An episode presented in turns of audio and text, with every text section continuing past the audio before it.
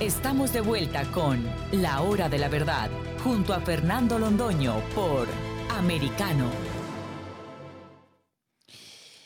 Queridos amigos, eh, Chile fue un país desgraciado en la época en que fue presidente de Chile un comunista, Salvador Allende. Destrozó el país, aconsejado por Fidel Castro.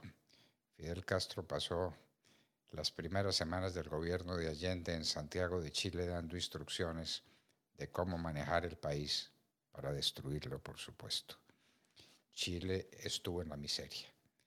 Después del golpe de Estado que dieron los militares con el general Pinochet a la cabeza, la Escuela de Chicago, a través de economistas distinguidísimos, que inclusive dicen que no se conocían entre ellos, hicieron un equipo formidable y sacaron a Chile de una bancarrota total, de una miseria que producía lágrimas y dolor de un país como Chile, donde la gente no tenía que comer.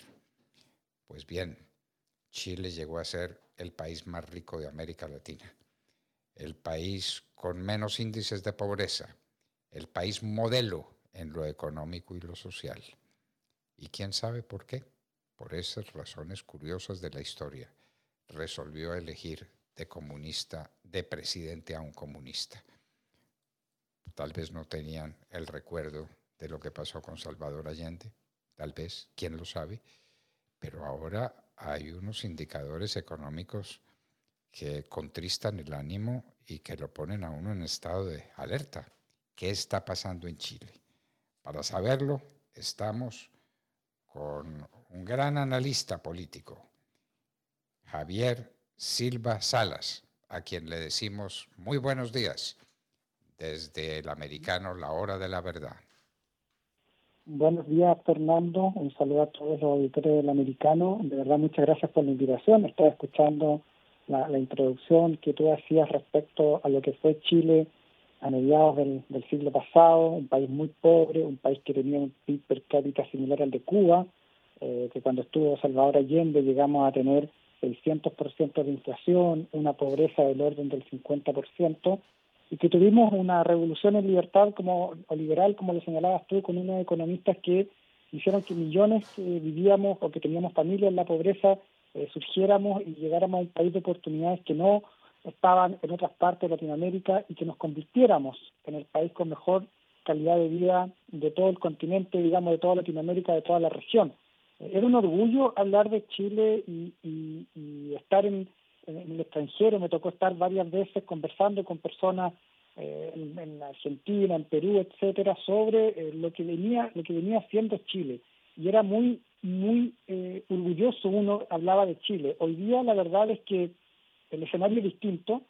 hace dos años y medio Chile cambió totalmente vino una protesta social que en realidad no es tan ni protesta ni tan social, es un movimiento insurreccional que lo que buscó fue justamente desestabilizar al régimen y al sistema de libertades que tuvo nuestro país y que ello eh, derivó finalmente en una asamblea constituyente que hace un par de días entregó el borrador de la propuesta de nueva constitución que lleva 499 artículos y además también en un proceso de eh, pérdida, digamos, de, de cordura electoral, como señalabas muy bien tú, que no sabemos por qué, pero hemos elegido un presidente que hoy día está alineado con el Foro de Sao Paulo, con el Grupo de Puebla, con lo peor que nosotros hemos tenido en la historia de nuestro país, con las peores ideas eh, colectivistas y socialistas que hemos tenido. Eh, él ha citado hace, un hace dos meses atrás, cuando asumió, ha citado en su discurso inaugural a Salvador Allende. Tú muy bien señalaste lo que fue Salvador Allende. Salvador Allende en Chile fue hambre y fue miseria. En eso está Chile hoy día, lamentablemente, en términos generales. Eso es lo que está pasando y uno se pregunta, eh, Javier, ¿cómo es posible que en tan corto tiempo se le haga tanto daño a un gran país? Porque claro, antes vinieron los trastornos, los desórdenes, las eh, actuaciones grotescas de unos eh, grupos, especialmente grupos juveniles que resolvieron destruir cuanto encontraban a su paso. Ese fue un golpe enorme para Chile. Pero el presidente electo, que es un comunista, al parecer no muy ilustrado, bastante ignorante es lo que dicen algunos, no sabemos. Lleva un mes y en ese mes ya Chile muestra unos indicadores económicos que sobrecogen el ánimo. Y dice uno, ¿cómo se le puede hacer tanto daño a un gran país en término tan corto? ¿Qué es lo que está pasando y cuáles son esos indicadores inquietantes, Javier? A ver, que por qué Chile llega a donde llega, básicamente eso es una discusión de largo alcance, pero no es culpa, no, no, pasó de un día para otro, es un tema de, eh, de, de, grupos de la élite política de derecha que se dio frente a un avance hegemónico de parte de la izquierda que no fue capaz de eh, llevar los mensajes claros y de convencer al resto de las personas que la libertad, el precio de la libertad es la eterna vigilancia y creyeron que los buenos resultados económicos la gente lo iba a defender por sí mismo. Los resultados hoy día en Chile son paupérrimos, pero ojo que no es culpa del actual presidente, el actual presidente solamente lleva dos meses, eh, claramente esto es un proceso más largo, el actual presidente va a acrecentar estos indicadores que lo vamos a ir comentando ahora, eh, pero no son culpa de él, sino que Chile, por ejemplo, es, tiene la inflación anual del 10,5% y en América Latina hoy día somos número 5. Eh, nos superan países eh, muy exitosos con el socialismo del siglo XXI, intento ser un poco irónico acá, como Venezuela o Argentina, es decir, estamos al nivel de Venezuela y Argentina con los términos de la inflación. Eh, y eso se debe a que el gobierno pasado, que supuestamente era liberal, que era de centro derecha, el gobierno de Sebastián Piñera, se dio ante eh, la agenda de destrucción socialista que eh, estaba que, imponía y que se aprovechó justamente de la pandemia para por ejemplo, eh, desarticular y desarmar el sistema de capitalización individual. los chilenos ahorramos de manera individual para nuestras pensiones, cada uno tiene su propia cuenta de ahorro, lo que es muy bueno porque finalmente tres de cada cuatro pesos al momento de jubilar se produce por el proceso de, interés y las ganancias que tiene el, sistema, digamos, y además eso hacemos que nos generamos una presión al Estado para financiar pensiones. Bueno, ahí la izquierda presionó poniendo como telón de fondo la pandemia y se retiraron 50 mil millones de dólares. Además, el gobierno de Sebastián Piñera puso en la calle durante dos años 30 mil millones de dólares. Y si eso no fuera poco, y la incertidumbre política que viene desde octubre del 2019, cuando comenzó el proceso insurreccional chileno, se han ido del país, se han fugado del país 24 mil millones de dólares, eh, digamos, en capitales, equivalente al 8% del Producto Interno Bruto. Hoy día Chile es un país mediocre, y no lo digo yo, eh, lo acaba de lanzar el Banco Central hoy día en el informe de estabilidad financiera del primer semestre del 2022, donde claramente pone que sí, tenemos condiciones internacionales que se han deteriorado producto de eh, la invasión, de la guerra eh, cruenta que tiene el dictador Putin frente a, Ucrania, ¿cierto? Las cuarentenas masivas que ha hecho el Partido Comunista Chino y que han acentuado la presión inflacionaria, pero además nosotros en Chile vivimos en incertidumbre política. El producto de los retiros del eh, sistema de eh, capitalización individual de estos 50 mil millones de dólares que sirven para financiar el mercado de capitales, bueno, hoy día tenemos un, capital, mercado de capitales menos profundo y eso nos afecta al, chileno común y corriente. Tenemos menos posibilidad de acceder, por ejemplo, a los créditos hipotecarios. Uno de los, de los grandes mensajes que dejó el gobierno militar entre el 73 y el 90 y una de las grandes promesas que la, se cumplió en Chile después de que este dejara el poder en 1990 era hacer de Chile un país de propietarios y no de proletarios. Bueno, hoy día Chile va terminando de ser un país de propietarios y camina a convertirse en un país de proletarios, porque ya no, va ya no tenemos el acceso a créditos hipotecarios como lo teníamos hace dos años y medio atrás, y además también este, esta incertidumbre económica finalmente nos deja eh, con mucho más, eh, digamos, eh, inestabilidad frente a los movimientos internacionales, como por ejemplo la guerra, la invasión que hace el dictador ruso en Ucrania. Entonces, Hoy día Chile tiene ese panorama, es una tormenta perfecta. Más encima, estamos en un proceso de cambiar la constitución y de cambiar todo el sistema político y social y económico que tiene nuestro país, eh, donde vamos a perder muchas libertades que hasta el día de hoy gozamos bastante bien. De partida se acaba el derecho de propiedad tal como lo entendemos y como Chile lo ha venido consolidando en los últimos 45 años eh, no vamos a tener igualdad ante la ley, vamos a tener grupos protegidos, eh, particularmente desde una visión indigenista, van a ser determinados pueblos indígenas que van a tener preeminencia en la ley respecto a quienes no se autoidentifican como indígenas. Eh, comprenderás tú que eso es bastante complejo al momento de, llevarlo a la práctica con los sistemas de justicia. Se acaba la independencia del Poder Judicial, algo que es muy clave en un Estado de Derecho liberal. Eh, se acaba una institución bastante clave para nosotros, que es el Tribunal Constitucional, que es quien vela por la constitucionalidad de las leyes de nuestro país.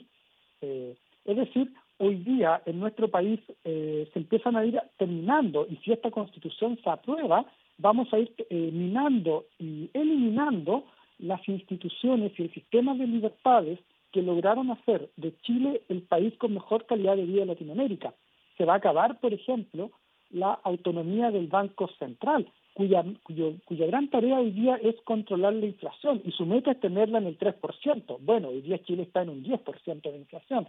Eh, si se acaba la independencia, el Banco Central va a quedar al arbitrio de las mayorías circunstanciales y finalmente el Banco Central se va a convertir en lo que es lo que son los bancos centrales en general de Latinoamérica, que son máquinas que imprimen dinero y con eso entramos en una espiral inflacionaria ya de nunca más acabar. Es decir, hoy día Chile es eh, lamentablemente dentro, uno más dentro del vecindario latinoamericano, de la mediocridad latinoamericana, del socialismo latinoamericano del siglo XXI, y eso eh, no fue de un día para otro, sino que claramente es un tema, un proceso largo, eh, donde las élites políticas, donde aquellos que eran los mandados a defender el legado del sistema de libertad de nuestro país no lo hicieron y que hoy día eh, quienes somos más jóvenes en alguna medida vamos a pagar las consecuencias como no tener acceso a la vivienda o no tener una calidad de vida como la veníamos teniendo hace dos años y medio atrás. Bueno, uno se pregunta en medio de todo este caos y de todo este dolor que nos produce la situación de Chile, país hermoso, país lleno de gente eh, maravillosa, eh, como los conocí a fondo a los chilenos cuando era secretario de la Federación Latinoamericana de Bancos. Entonces me consta cuál es la calidad humana del chileno. Pues bien, oír estas cosas sencillamente parte en el corazón. Pero uno se pregunta, en medio de este desastre, ¿qué hace el presidente? ¿De qué lado está el presidente? ¿Cómo está trabajando el presidente? Porque ya entendimos perfectamente, él no es el culpable del desastre. Él está recibiendo un desastre, pero está obrando bien para contenerlo o al contrario es un impulsor de esta tragedia que usted nos pinta, don eh, Javier Silva Salas. A ver, Fernando, bueno, él es él cuando estuvo, él viene del Congreso, él fue diputado en el periodo anterior cuando Sebastián Piñera gobernaba y de la Cámara de Diputados salta a ser presidente de la República y mientras estaba en la Cámara de Diputados él alentó todos estos estos eh, esta destrucción del país a partir primero justificando la violencia, la violencia insurreccional de octubre del 2019, él estuvo junto a aquellos que en Chile llamamos primera línea, que en Colombia también se llaman así, que son estos terroristas urbanos que destrozan el inmobiliario público. Él los apoyó, él los apoyó públicamente, es decir, él estuvo, él está del lado de la violencia insurreccional que destruyó nuestro país. Él también eh, votó a favor de eh, entregar y de, desmantelar el sistema de capitalización individual con la retiro de los ahorros previsionales. Es decir, él, siendo diputado, ah, también sumó a esta irresponsabilidad que Sebastián Piñera eh, lo hizo durante el, desde el 2019 hasta acá. Y hoy día, eh, hoy día básicamente está en una situación eh, de seguir con esa línea.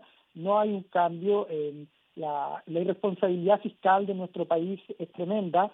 No se ve un cambio respecto a aquello. Quieren seguir aumentando impuestos, quieren seguir, digamos, limitando las libertades y además están a la espera eh, el gobierno en sí de si se aprueba o no se aprueba la nueva constitución. Para ellos es muy bueno que se apruebe porque claramente entran con toda eh, su maquinaria y su agenda de reformas estructurales del socialismo del siglo XXI. Eso es lo que ellos están esperando y para eso se van a dedicar los próximos meses. Nosotros tenemos el plebiscito eh, próximamente, el referéndum en septiembre, entonces el gobierno está básicamente articulándose hacia allá. Sin embargo, el país es más que la crisis económica. Eh, Chile no tan solo tiene una crisis económica, política, social, tiene terrorismo en la zona, en la zona sur con eh, con, personas que se escudan y que usan como escudos humanos las comunidades indígenas y que atacan eh, indistintamente a indígenas y a no indígenas en el sur, un terrorismo, una guerra de guerrillas en el sur. Tenemos un problema de inmigración en el norte que viene acompañado además de delincuencia. Tenemos el narco controlando muchos barrios eh, marginal y periférico de la capital de Santiago. Es decir, todo eso se, se, ha generado en, el último tiempo, todo eso fue ingobernable para Sebastián Piñera. No lo pudo hacer un hombre de centro derecha, supuestamente liberal, y menos lo va a hacer alguien que es incapaz de, o que tiene una agenda que va en la línea de defender la violencia insurreccional, que va en la línea de alinearse con el indigenismo y con las políticas identitarias indigenistas que se enarbolan en Chile y que claramente se repiten en otras partes de Latinoamérica y que no tiene una política clara respecto a cómo vamos a enfrentar el problema de la inmigración irregular en el norte de Chile. Es decir, hoy día este gobierno, eh, que es de básicamente mucha gente de 35, 40 años, yo tengo también esa edad eh, y no lo estoy desmereciendo, pero son personas que hoy día no tienen las competencias ni no tienen la experiencia para enfrentarse a tamañas complejidades a lo largo y ancho de este país y de manera transversal, tanto en términos eh, digamos, territoriales, zonales, porque cada región tiene sus propios eh, problemas, como lo hemos nombrado aquí los más importantes, pero además también los temas económicos donde no hay una claridad, eh, no se ve cuáles van a ser las grandes líneas que pudiéramos, que pudieran ser para sacar a Chile de lo que se nos viene. Se nos viene aumento de pobreza que ya la hemos la estamos sufriendo, se nos vienen personas viviendo en situación de calle, en Santiago ya se ven personas en situación de calle, nacionales, inmigrantes, pero son personas en situación de calle. Eso no se veía hace 25 o 30 años atrás. Eh, las personas de calle iban saliendo, iban llegando a, tener eh, sus propias casas. Hoy día el déficit habitacional en Chile retrocedió 25 años. Es decir, eh, estamos a niveles del año 98-97. hoy día Chile no es el país modelo que, que pudo haber sido hace 5 o 6 años atrás. Y eso el actual gobierno, que es socialista, que es comunista, como tú bien lo señalas, Fernando, eh, no, lo va, no lo va a cambiar. Eh, en Latinoamérica nadie, y en el mundo ningún partido comunista, ningún presidente comunista ha sacado a un país desde el desarrollo y lo ha llevado por un sistema de libertades. Y Chile no va a ser la excepción. Chile va a ir por el camino de servidumbre y por el camino de pobreza. Al contrario, ¿cuántos gobiernos o cuántos comunistas que llegaron al poder arruinaron un país que no estaba en la ruina? ¿Cuántas veces se comprobó que el comunismo no es otra cosa que un fabricante de miseria? Javier Silva, nuestro eh, sentimiento de solidaridad y de tristeza por lo que está pasando en Chile y nuestra esperanza porque alguna cosa ocurre, porque los chilenos reaccionen, porque los chilenos entiendan que van por muy mal camino y que tienen que rectificar, porque si no rectifican van a pasar a ser uno de los países más mediocres en esta mediocridad general de América Latina. Muchísimas gracias y un abrazo muy estrecho, Javier. Muchas gracias, Fernando, y un abrazo también a, ti y a todos los auditores. Bueno, queridos amigos, eh, ya empezó el gobierno comunista en Chile, ya traía el fardo a cuestas de las revoluciones del año 19 que no supo manejar Sebastián Piñera. No supo, no pudo, no tuvo suficiente energía. Lo cierto es que los procomunistas, los socialistas están ganando la partida y ahí están las consecuencias. Javier Silva Salas estaba con nosotros en la hora de la verdad, el americano. En breve regresamos con La hora de la verdad junto a Fernando Londoño por Americano. Una mirada global de la influencia de Medio Oriente en el mundo occidental, junto a Hannah Beris, cada sábado en Israel hoy, 2 p.m. Este, 1 Centro, 12 Pacífico, por Americano. Los avances científicos y tecnológicos relevantes, Internet, redes sociales y el mundo de los videojuegos en Tech Talk con Pablo Quiroga. Conéctate de lunes a viernes, 2 p.m. Este, 1 Centro, 11 Pacífico, en vivo por Americano.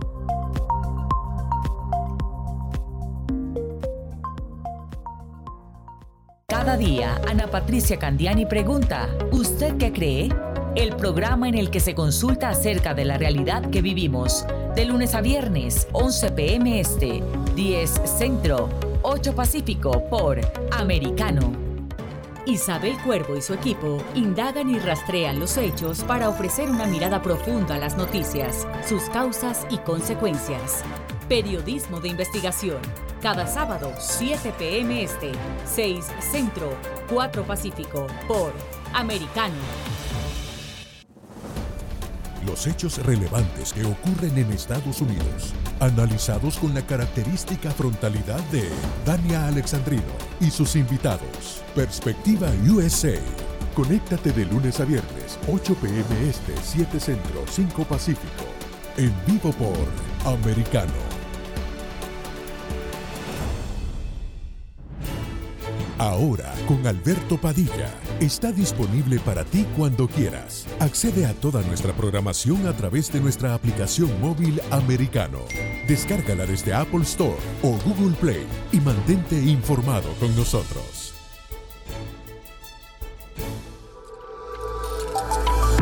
Vive en la verdad. Somos americano. El análisis de la actualidad política de los países del sur de Latinoamérica y sus consecuencias en el continente, junto a Marcelo López Macía, de lunes a viernes, 10 a.m. Este, 9 Centro, 7 Pacífico, por Americano. Donde están los hechos, somos Americano. Estamos de vuelta con La Hora de la Verdad junto a Fernando Londoño por Americano. Hace unos segundos hablábamos con un distinguido analista político de Chile, dando cuenta de cómo el país que había tenido mejor desarrollo, el país más productivo, el país eh, socialmente más equilibrado, el país de mostrar de América Latina había caído en las garras de unos que se dicen revolucionarios, de los socialistas del siglo XXI.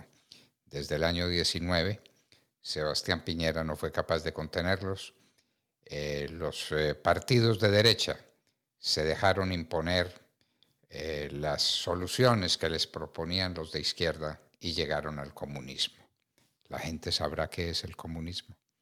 Yo me pregunto a veces, enseñé tanto tiempo este curso de las historias de las ideas políticas y de la filosofía del derecho. Y me pregunto si la gente del común no era como mis alumnos que llegaban sin tener la menor idea de qué cosa es el comunismo. El comunismo es un sistema ideado o fortalecido porque antes hubo manifestaciones comunistas en el mundo, pero realmente podemos decir que a propósito de Karl Marx empieza el comunismo.